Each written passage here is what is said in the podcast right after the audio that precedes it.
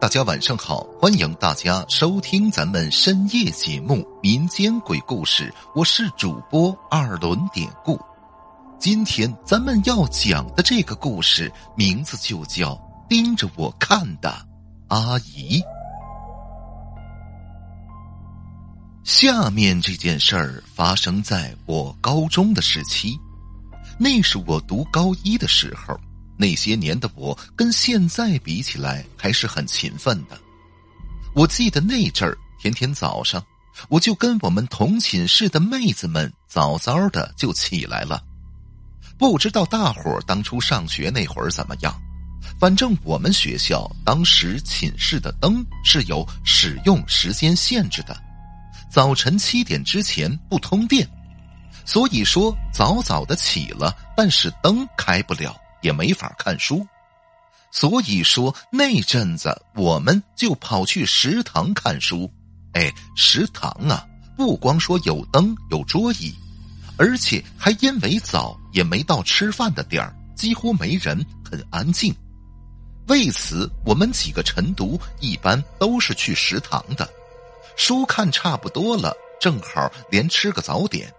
通常等别人过来吃早饭的时候。我们呢，已经吃完去教室了。我下边单说有一年的冬天，话说那天呢，也跟平常一样，天儿还没亮，我们几个早早的就来到了食堂。那天由于还太早，大部分的早餐还没做好了，橱窗摆着的只有提前已经蒸好的馒头、包子之类的。因为我们都等着粥好了再吃，于是这会儿呢，我们就找了一个离打饭的地方不太远的桌子坐了下来，一边看书一边等里边的阿姨熬粥。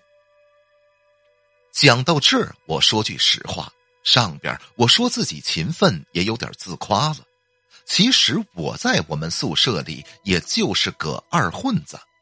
一般说，看了没两页书呢，我就看不下去了。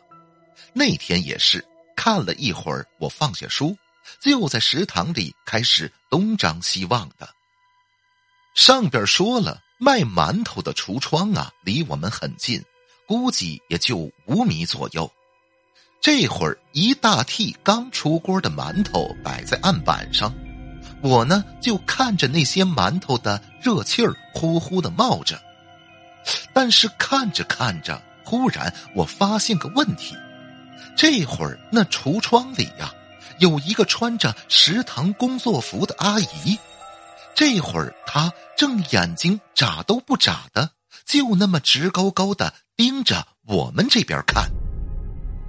要说起食堂的这几个阿姨呀，我们总去，自然是经常见的，都很熟。但是那天看见的这个阿姨，印象里我就从来没见过她。不过当时想，她也许是新来的，而且从她的穿着看，她跟其他食堂打饭的人一样，矮胖矮胖的，也没什么特别。可今天不知道怎么了，她就那么盯着我们这边看，瞪着眼睛。面无表情，就好像愣神了一样。这个时候，已经发现了有点不对劲儿的我，就招呼我身边的寝室妹子。我扒了一下身边的人，然后小声的说：“哎，你们看，那女的怎么一直瞅咱们这边啊？”当时小红坐在我旁边，我呢就拉她袖子。可是小红大概是看书看得入迷了，她呢起初没抬头，只是心不在焉的说了一句：“什么呀？哪儿呢？”说完这一句，她才慢慢抬起头，推了推眼镜环视一周。她说：“什么呀？谁呀？”说完，小红又低下头看书去了。小红呢，当然是个化名她呢是个近视眼。他当时根本什么都没看清，说他没看也只是在敷衍我。我看自己有点打扰小红他们学习了，也不太好。他们呢都挺认真的，现在，而且刚才可能是我声音小，除了小红，别人也没理会。这会儿我呢，就自己大着胆子又往那个橱窗看了过去。天哪！果然，那个阿姨还是在死死的盯着我们这边看，那当真是一种莫名其妙的眼神儿。大家可以想象一下，平白无故的被人这么盯着，是不是都会觉得非常不自在？哎，我当时也是。一来，我觉得这个阿姨这么看人不礼貌；二来，也没往其他地方想的，我当时也是有一点生气。于是后边我就有点赌气的也抬起头，面向那阿姨，开始跟她对视起来。可是就在我们两个人目光对视的那一瞬间，我忽然看到那个阿姨笑了。不。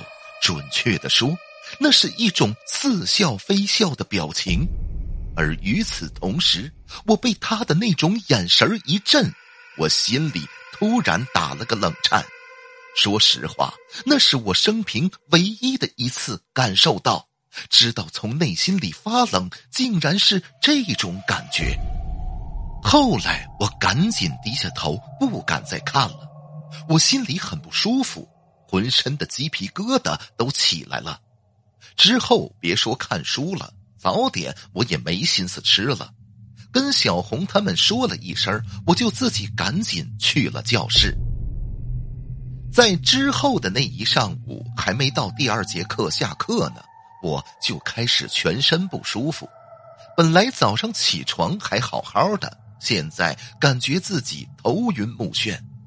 我心里明白这是发烧了，之后我被同学陪着去了医务室，吃药输液，二百多块钱又捐献了。在那之后的几天，我都没敢再去食堂，我也没再跟别人提起那件事儿。等好了之后，过了一段时间，我再去食堂看，那天的那个盯着我们看的阿姨，她并没有在食堂里工作。等打饭的时候，我搭话问其他的工作人员，而他们都说食堂里呀根本没有我那天早晨看到的那个阿姨。